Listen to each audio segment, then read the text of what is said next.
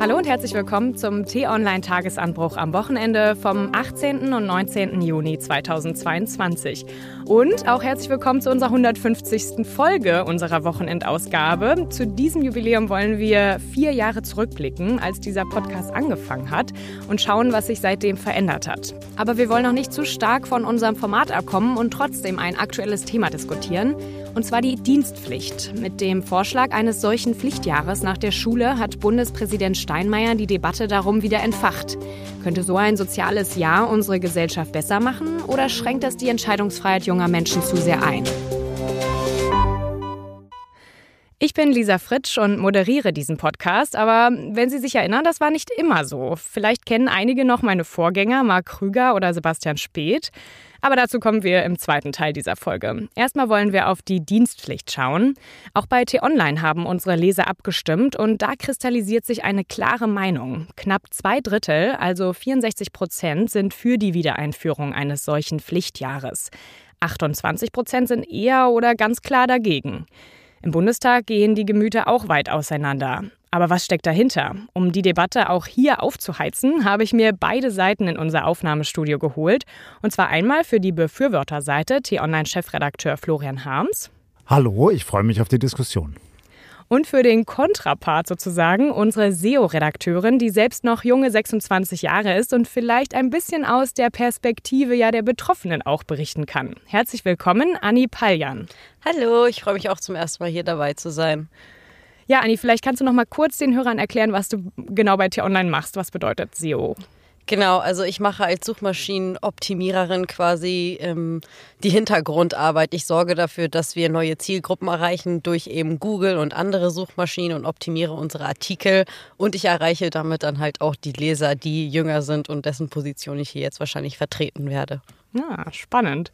Ja, dann lass uns doch gleich anfangen mit der Diskussion. Ähm, und genau deswegen haben wir dich ja auch hier in dem Podcast geholt, dass mal vielleicht nicht so jemand Klassisches aus dem Politikressort, wie wir sonst immer haben, dabei ist, ähm, sondern auch mal jemand, der so ein bisschen näher an der Lisa-Hörer-Perspektive dran ist. Es ist jetzt schon über zehn Jahre her, als die allgemeine Wehrpflicht Mitte 2011 abgeschafft wurde. Florian, warum sollten wir diesen Schritt deiner Meinung wieder rückgängig machen? Lisa, aus zwei Gründen. Einmal aus der gesellschaftlichen Perspektive. Es ist ja schon so, dass sehr viele Menschen in unserem Land den Eindruck haben, dass die Gesellschaft immer kälter wird, dass es eine Ego-Gesellschaft gibt und dass sich viele in unserem Land zu wenig für das Gemeinwohl engagieren. Es ist aber nicht damit getan, dass man da immer nur drüber jammert, sondern man muss halt was ändern und da kann eine Dienstpflicht, die auch vielleicht gar kein vollständiges Jahr ausfüllen muss, tatsächlich eine Antwort sein. Zweiter Teil meiner Antwort. Ich habe selber meinen Zivildienst geleistet. Also ich habe damals den Wehrdienst verweigert und habe dann 15 Monate lang Zivildienst in einem Krankenhaus gemacht, in einem Operationssaal. Ich wäre heute nicht der Florian Harms, der ich heute bin, hätte ich das nicht gemacht. Das war für meine Persönlichkeitsentwicklung ein ganz wichtiger Baustein. Aber ich denke mir so, naja, ähm, ist jetzt zehn Jahre her, warum müssen wir jetzt sozusagen wieder einen Schritt zurückgehen? Wie, wie siehst du das, Ani, in dem Punkt? Also ich äh, sehe die Position schon richtig so von Florian, dass ähm, das auch sehr gut für die Moral sein kann und dass man sich auch gut da äh, persönlich weiterentwickeln kann. Mein, ähm, mein Argument wäre jetzt eher, die Jugend von heute engagiert sich schon sehr, sehr stark. Ähm, uns wurde quasi ein äh, Klimakrisenplanet hinterlassen. Noch nie habe ich so viele junge Leute auf der Straße gesehen, noch nie habe ich so viel Aktionismus gesehen, auch bei Social Media, auch in Demonstrationen. Ich finde, wir engagieren uns als jüngere Generation schon sehr und das wäre noch eine Belastung, die wir jetzt nicht nötig hätten. Ähm, dazu kommt auch noch, dass äh, karrieretechnisch es immer schwieriger wird, im Berufsfeld irgendwie Fuß zu fassen. Und so wird den jungen Menschen noch ein Jahr geklaut, dass sie sich nicht freigestalten können, direkt nach der Schule. Da würde ich direkt antworten, Anni. Und zwar auch aus eigener Erfahrung. Ich glaube nicht, dass das ein geklautes, sondern ein geschenktes Jahr ist. Denn die Erfahrungen, die man in so einem Dienst sammeln kann, wenn man den jetzt nicht einfach nur absitzt, ne, die sind so wertvoll, dass die auch für mögliche Arbeitgeber tatsächlich ein Argument sein könnten, jemanden einzustellen, oder meinst du nicht?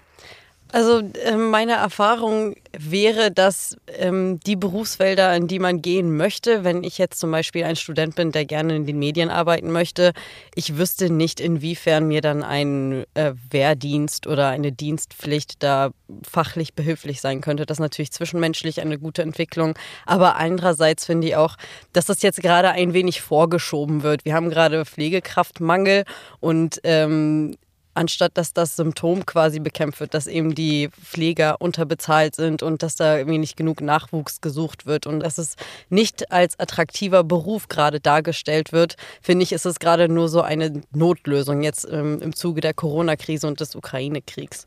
Okay, dann noch zwei Argumente. Darf ich dir noch einwerfen, Lisa? Ja. Also, erstens, wenn jeder junge Mensch in unserem Land so einen Dienst leisten müsste, dann bekäme so ein Dienst einen ganz besonderen Stellenwert. Und dann würden auch jene Menschen, die heute schon so einen Dienst leisten, ganz anders wahrgenommen. Also wenn ich sehe, wie junge Bundeswehrsoldatinnen und Soldaten in der Öffentlichkeit wahrgenommen, behandelt werden, da kriege ich kalte Grausen. Ja? So wie die letzten Loddel, die da halt so rumschlüren in ihrem Tarnfleck. So. In Amerika ist das völlig anders. Ja? Wenn da ein Soldat einen Bus betritt, dann wird dem ein Platz freigeräumt. So. Und das zweite Argument ist, ich glaube eben wirklich, man kann in so einem Dienst etwas lernen, was hinterher hilft, unsere Gesellschaft besser zu machen. So, unsere Gesellschaft quietscht und krankt an vielen, vielen Problemen. Und das liegt häufig daran, dass halt viele sich zu wenig für die Gesellschaft engagieren, die gar nicht das wissen. Und Teil so einer Dienstpflicht könnte ja auch sein, dass man einen Staatsbürgerkundeunterricht mitmachen muss, wie das in Frankreich der Fall ist. Dass man also lernt, was es denn mit der Gewaltenteilung auf sich hat, mit dem Parlamentarismus, mit dem Pluralismus, mit den Medien etc. etc. Weil das fehlt echt vielen Leuten heutzutage. Ja, aber ist das nicht die Arbeit der Schule? Also ja, aber wird das da gut gemacht? Ja, es muss eigentlich gut gemacht werden. Also sowas wie Medienkompetenz muss eigentlich ein Fach sein. Ne? Also ich muss sagen, jetzt während meiner Schulzeit wurde tatsächlich Medienkompetenz behandelt. Wir hatten auch im Deutschunterricht Kurse dazu, wo wir vier Wochen lang Zeitung studieren mussten.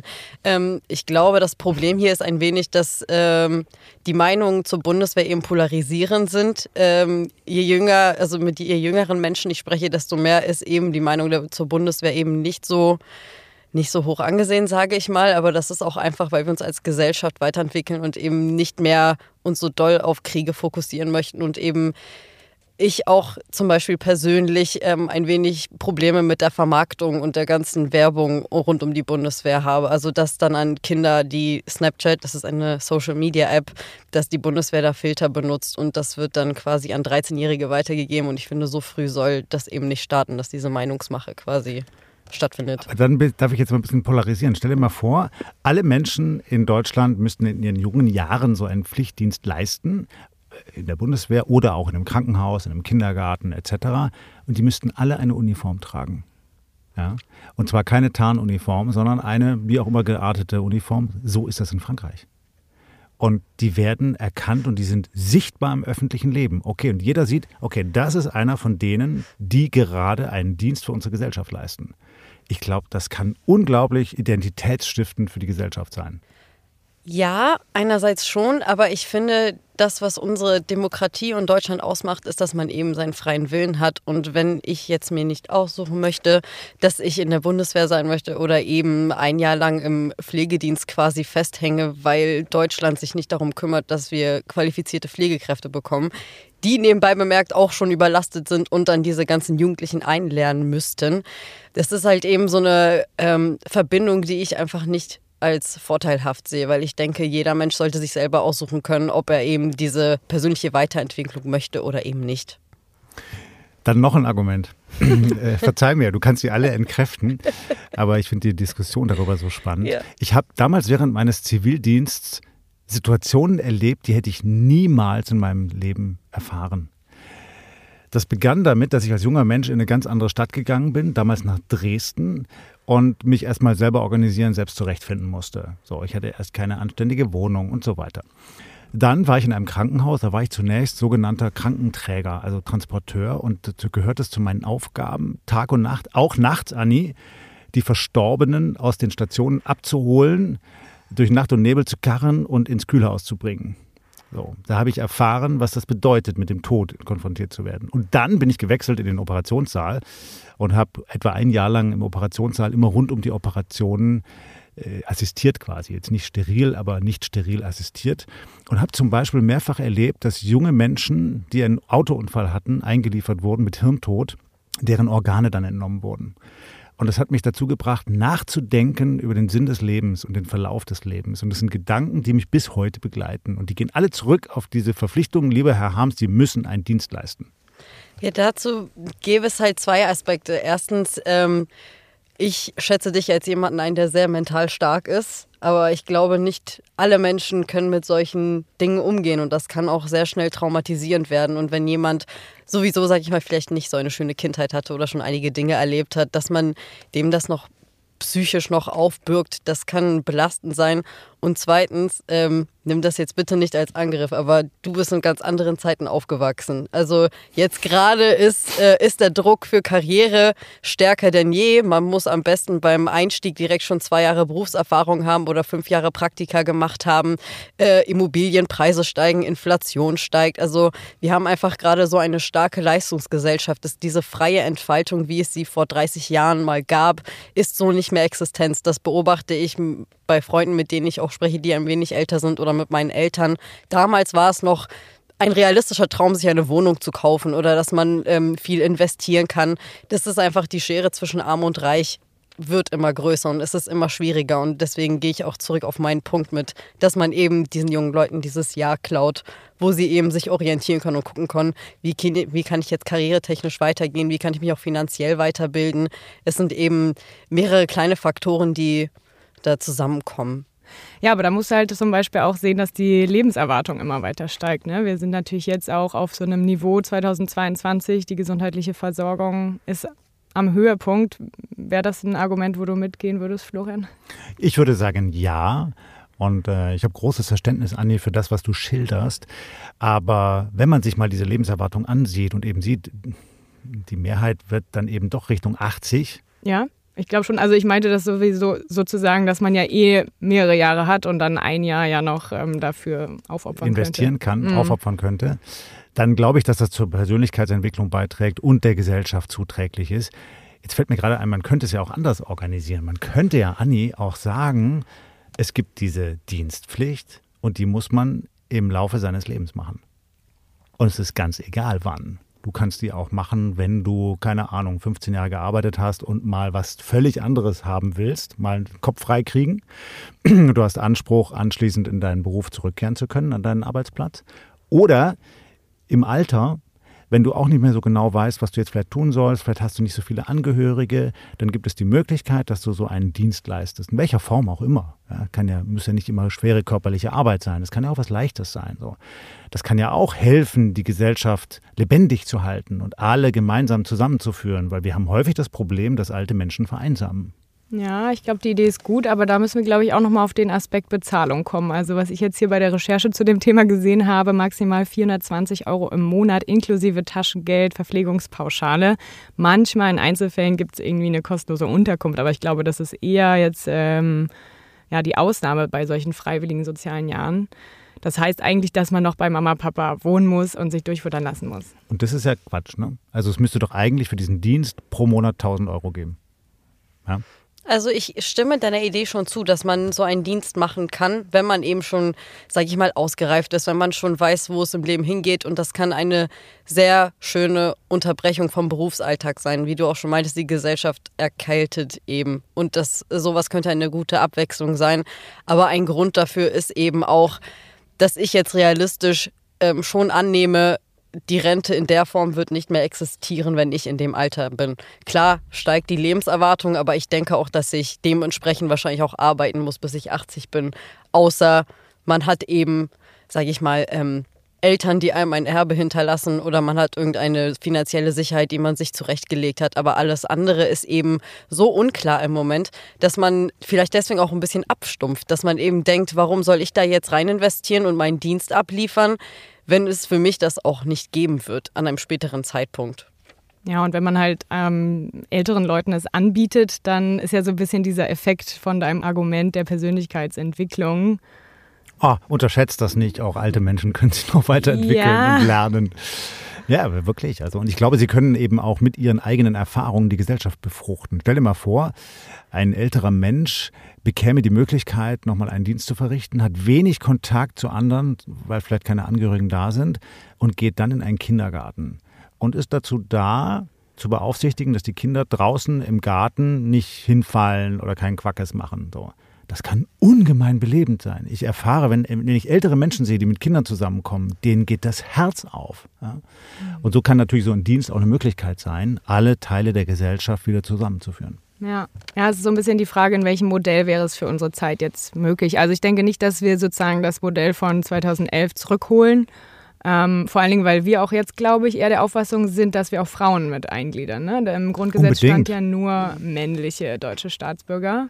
Dann ist aber auch wieder die, das Argument der Geburten, äh, Geburtenrate. Aber, aber, das ist ja ein Punkt, weil der, dieses Modell ging ja davon aus, dass äh, die Normalität der Wehrdienst ist und dass nur jene, die nicht den Dienst an der Waffe machen wollen, dann eben einen Ersatzdienst leisten können. Der hieß ja auch so, ja, Wehrersatzamt.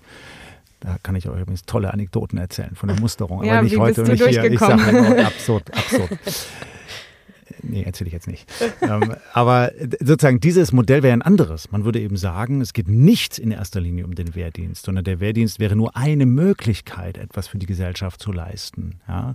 Aber eigentlich sollen alle irgendwie etwas beitragen. Hm, und auch in der Bundeswehr kann man auch als Frau ganz anders aktiv sein. Man muss ja jetzt nicht ähm, klassisch, was man sich jetzt darunter vorstellt. Also ich habe auch mal jemanden getroffen, der in der Bundeswehr arbeitet, was die da alles machen. Schon mal interessant.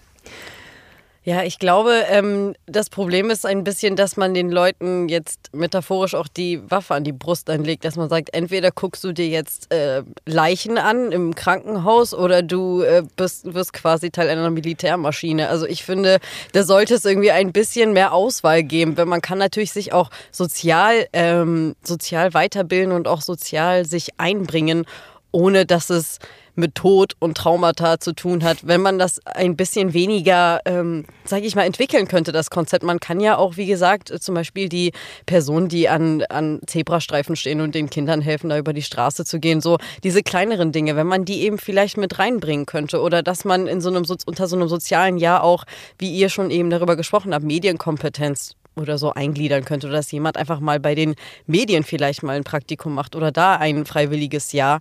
Ähm, wir merken ja auch immer mehr, wie immer mehr Leute halt eben an den Medien und an Journalisten zum Beispiel zweifeln und man könnte das vielleicht damit irgendwie noch verbinden, dass man eben auch diese Berufserfahrung dann sammelt und sich so weiterbildet. Ja, oder auch Klima- und Artenschutz. Ja. Renaturierung von Agrarflächen. Ja, da braucht es tatkräftige Hilfe. So. Ja. Ja, ich würde auch mal gern wissen, wie Sachen angepflanzt werden. So als Stadtstädtler weiß man immer gar nicht genau, wie das funktioniert. Aber da gibt es zum Beispiel auch das freiwillige ökologische Jahr. FÖJ. Ich weiß nicht, was die alles anbieten, aber ich könnte mir vorstellen, dass es da zum Beispiel passen könnte. Also ich sehe schon, die Richtung geht eher auch, wie unsere Leser und Hörer ähm, abgestimmt haben, in die eher pro Dienstpflichtrichtung. Ähm, ich bin gespannt, was wir noch da diskutieren werden in den nächsten Wochen. Also vielleicht wird es es wieder geben. Vielleicht sind aber auch die Meinungen der jetzigen Regierung, das muss man ja auch noch mal kurz erwähnen, dass FDP und Grüne vor allen Dingen sehr ja, dagegen sind, weil sie eben genau diesen Freiheitsaspekt, den du, Anni, angesprochen hast, ähm, nach, ganz nach vorne stellen. Dann danke ich dir erstmal, dass du da warst hier bei uns für die Diskussion. Ich werde jetzt noch mit Florian ein bisschen weiter über die, den Podcast reden. Und ja. Vielen Dank, dass ich dabei sein durfte. Bis bald hoffentlich. Ciao. Ja, genau. Kommen wir jetzt zum zweiten Teil, unserem Rückblick, unser 150. Folgenjubiläum, Florian. Ich habe schon mal ein bisschen was vorbereitet. Ähm, der Zisch kommt ein bisschen ähm, zu laut. Du bist sehr gut vorbereitet. ähm, ich dachte, wir können hier auch mal ein bisschen wie. Ah, klingt das nicht toll? Das klingt köstlich. Wie andere Dankeschön. Podcaster mal. Lisa, du hast wirklich Sekt mitgebracht. Ganz ähm, klassisch anstoßen. Also feines Stöffchen. Genau. Also leider ja nicht so auf mich, sondern also du hast ja eher die meiste Arbeit geleistet in den letzten vier Jahren, würde ich sagen. Nein, ich habe ja immer nur gesabbelt. Ja, das ist so. Die, mit der Arbeit hatte ich nichts zu tun. Stimmt, ja. Man muss ja auch noch mal kurz ähm, Marc Krüger, Sebastian Speth und auch äh, Moritz Beili erwähnen, die die ganze Produktion auf die Beine gestellt haben. Und ähm, ich habe noch mal zurückgeguckt in die erste Folge sozusagen. Und es war ein echt lustiges Datum, 18.08.2018. Also es hat uns schon auch Glück gebracht, glaube ich. ähm, der, die Folgenbeschreibung oder der Titel war sozusagen Gefühltes Recht und Frage nach der richtigen Zeit. Da konnte man sich noch nicht so ganz was drunter vorstellen. Dann, da hieß es auch nur im Titel Tagesanbruch am Wochenende. Dann ähm, ein paar Monate später kamen dann auch richtige Titel dazu, worum es denn auch geht. Was meinst du denn, hat sich noch so verändert, wenn du jetzt so zurückblickst? Also ganz persönlich, meine Einstellung zu diesem Format. Am Anfang war ich echt angespannt und auch ein bisschen aufgeregt. Irgendwann hat sich so eine Lockerheit eingestellt und die lag weniger an mir, sondern eher an den tollen Kollegen. Ja, auch jetzt, Lisa, wenn wir hier runtergehen in die kleine Aufnahmekabine in unserem Studio unter unserem Newsroom in Berlin Mitte, mhm. dann muss ich gestehen, bin ich meistens vollkommen unvorbereitet. Ja, aber du freust dich auch ein bisschen, was ich anderes mich zu machen, aber ne? drauf. Ne? Ja, genau, was auszuprobieren. Aber ich begebe mich quasi in die Hände der Moderation. Ja. So, und das hat etwas auch mit mir gemacht, dass ich mich einfach darauf verlassen kann. Ich gehe da hin und da gibt es jetzt mit dir eben eine Moderatorin, früher die Moderatorin, die leiten mich da durch, die haben ein Konzept, einen Plan für diese Sendung und am Ende wird es ein Erfolg. Hm. Und danach kommt ja der ganze andere Prozess. Also du schneidest das dann, du produzierst das, du überlegst dir Titel und so weiter. Ich rede ja nur. Ja, aber ich meine, ausprobieren auch, weil du ja komplett andere Termine tagsüber, denke ich mal, hast. Ähm. Ja, es ist wirklich so. Also ich renne durch meinen Tag von morgens bis abends und nachts schreibe ich. Und dann irgendwann steht in meinem Kalender halt jetzt gerade Podcast-Aufnahme. Und vorher habe ich echt völlig andere Dinge gemacht. Und ich genieße diese Zeit, ich genieße diese Stunde, um mit dir über die Themen zu reflektieren. Und wenn ich jetzt jedes Mal Sekt mitbringe, dann noch besser. können wir gleich zwei Stunden aufnehmen. Abgezapft von Paluban Söhne. Aber ich finde, der schmeckt echt gut. Ja, ist lecker. Also ich weiß gar nicht, wo ich den her habe. Mm. Ich muss mir jetzt gerade noch ein bisschen mehr eingießen. Also lecker. Aber jetzt so thematisch. Also ich habe nochmal geguckt, ähm, am Anfang waren es eher so zwei Themen, da hat man versucht, so viel wie möglich reinzubekommen. War mehr so der Rück ähm, Wochenrückblick beim ähm, Tagesanbruch am Wochenende. Jetzt ähm, konzentrieren wir uns ja eher auf ein Thema. Ich glaube, das ist auch so ein bisschen die Entwicklung vom Podcast generell, dass man tiefer reingehen will in die Materie. Aber finde ich auch, vielleicht, da kannst du noch mal deine Meinung zu sagen, ähm, in der Entwicklung unserer Redaktion. Also ich glaube, wir haben jetzt viel mehr potenzielle Menschen, die auch noch ähm, Dinge und Sachverhalte einfach viel besser erklären können. Und genau das braucht es ja auch im Podcast. Das stimmt. Äh, vielleicht erinnern sich noch manche Hörerinnen und Hörer, der alte Podcast früher hat stark auch mit zugeschalteten Stimmen, zum Beispiel von Politikern, gearbeitet. Und dann war das im Wesentlichen ein Zwiegespräch zwischen der Moderation und mir, genau wie du es gesagt hast, über zwei Themen. Ein Wochenrückblick. Und das war sicherlich ganz interessant, aber mit der Dauer hat es vielleicht auch so ein bisschen, ja, sowas etwas Träges bekommen. So. Und mit der mit dem neuen Format können wir jetzt nicht nur tiefer reingehen, wie du sagst, sondern wir können eben auch zeigen, in unserer Redaktion gibt es hervorragende Leute, die sich auch in ihren jeweiligen Fachgebieten viel besser auskennen als ich. Ich habe ja häufig eher so den Metablick auf die Themen. Und äh, viele Redakteurinnen und Redakteure können sehr viel genauer erklären, was hinter den jeweiligen Themen steckt. Oder wir haben mal die Chance, solche ähm, Reporter wie zum Beispiel unseren Kriegsreporter Daniel Mütze auch einzuladen und zu besprechen. Aber schauen wir noch mal ein bisschen allgemeiner auf die T-Online-Redaktion. Wie hat sich die denn in den letzten vier Jahren verändert? Kolossal, Lisa. Also es gibt noch Menschen, die von Anfang an dabei gewesen sind. Wir nennen sie die Veteranen. Mit einigen von denen war ich kürzlich abends aus in einer Bar in Neukölln. Das war ein sehr feuchtfröhlicher Abend und äh, die können alle noch davon erzählen, wie das war, als äh, diese Redaktion hier gegründet worden ist in Berlin in einem Hinterhof eben in Neukölln. Dann zog man um an den Montbijou-Platz, das ist im Zentrum Berlins. Und jetzt hier in unserem Newsroom sind wir jetzt seit fünf Jahren. Als ich damals gekommen bin, im September 2017, haben hier ungefähr 40 Leute gearbeitet in der Redaktion. Und wir haben die damalige Bundestagswahl mit drei, vier Leuten bearbeitet. Also ich habe überlegt, wen kann ich denn zum Interview mit zu Frau Merkel nehmen? Wer ist denn noch da? So, ja, ich will da nicht alleine laufen. hin. So, genau. Mhm. Und heute haben wir eine Redaktion mit 150 Leuten. Wir stellen munter weiter ein. Und wir haben eine Vielzahl an Teams, an Themen, an Projekten. Und das macht natürlich was mit dem ganzen Laden. Ich finde, das ist eine tolle Erfolgsgeschichte. Es macht einen großen Spaß. Ich glaube, den Leuten, die hier arbeiten, auch mir persönlich, weil es halt eine Aufbaugeschichte ist. Und zugleich wird es halt auch immer mehr, was man bedenken muss. Also man muss mit immer mehr Themen und Abstimmungen und Kommunikation hantieren. Das macht es nicht ungefähr leichter. Welche ähm, konkreten Redaktionen kamen denn dazu zum Beispiel? Also, wir haben zum Beispiel das Team Wirtschaft und Finanzen gegründet. Wir hatten zu Beginn keine Wirtschaftsberichterstattung. Wäre da sowas geschehen wie der Ukraine-Krieg, hätten wir niemanden gehabt, der über Energiepreise, über Gas, Inflation hätte schreiben können. Wir haben eine Gesundheitsredaktion gegründet. Zum Glück Sonst hätten wir während der Corona-Krise ganz schön alt ausgesehen. Aber die war schon vor der Corona-Krise. Die war zum Glück da gerade im Entstehen so und dann haben wir Leute rangeholt und haben das ausgebaut und haben ein Corona-Team gegründet. Wir haben eine große, de facto eigene Redaktion für Regionalberichterstattung gegründet und die bauen wir gerade stark aus. Also T-Online ist jetzt nicht mehr nur in Berlin, sondern flächendeckend in Deutschland in ganz vielen Städten. Nicht nur in den großen, sondern auch in mittelgroßen.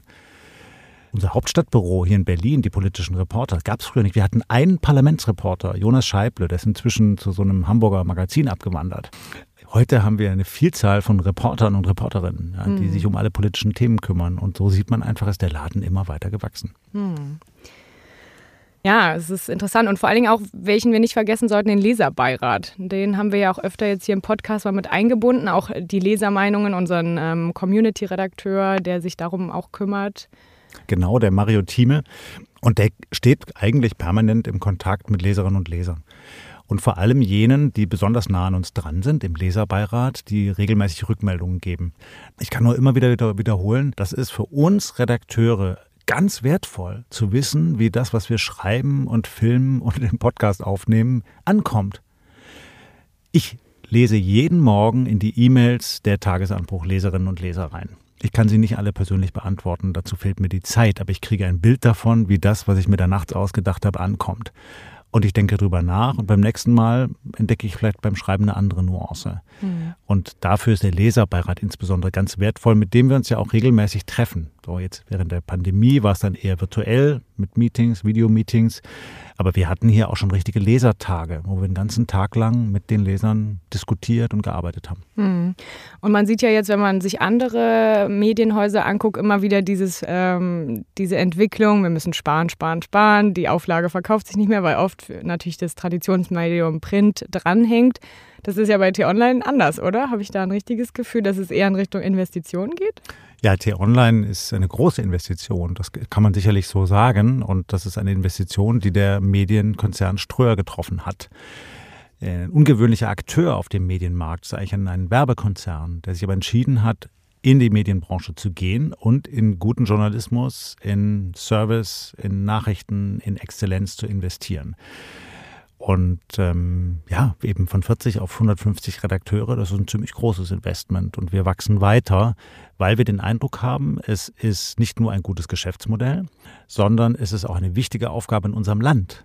Ja, also wenn die Polarisierung der Gesellschaft zunimmt, wir hatten das Thema gerade mit Anni, es wird kälter in der Gesellschaft, wenn viele traditionellen Medienhäuser ihre besten journalistischen Beiträge hinter Bezahlschranken stecken, dann können sich viele Menschen nicht mehr tiefgründig und hintergründig informieren. Und es braucht ein großes privatwirtschaftliches Medium, was genau das kostenfrei anbietet. Ja, wie stehen wir denn als T-Online da im Zwiespalt mit den öffentlich-rechtlichen Medien? Weil das ist ja sozusagen auch das Angebot, was jetzt gesetzlich gesehen kostenlos und am meisten abdecken soll. Also kostenlos ist eigentlich nicht, weil es ja die Zwangsabgabe über den ähm, Rundfunkbeitrag hat. Wie ist da sozusagen der Zwiespalt mit T-Online?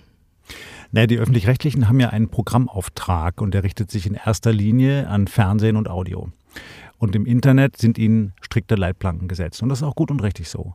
Das heißt, die können gar nicht das alles machen, was wir tun. Also zu jedem relevanten großen politischen Thema eine ausführliche Analyse schreiben, so beispielsweise. Das ist nicht deren Auftrag. Und da gehen wir hinein und erklären dann eben, was in der Welt passiert. Also nehmen wir ein konkretes Beispiel. Wir haben unseren Außenpolitikredakteur Patrick Diekmann, der hier auch schon im Podcast war. Und der erklärt dann zum Beispiel, was im Donbass geschieht, in einem langen Text, der durchaus bei Patrick mal 8.000, 9.000 Zeichen umfassen kann. Und dazu kommen noch Videos und Fotos und dergleichen.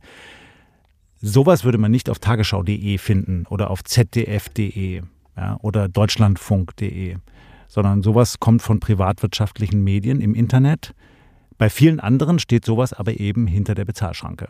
So, und dann gibt es Menschen, die können oder wollen sich das nicht leisten. Und da sind wir mit T-Online und sagen, wir haben eine Grundversorgung, wir nehmen unseren gesellschaftlichen Auftrag ernst, die Menschen möglichst tiefgründig zu informieren, ohne eine vorgefertigte Agenda zu haben.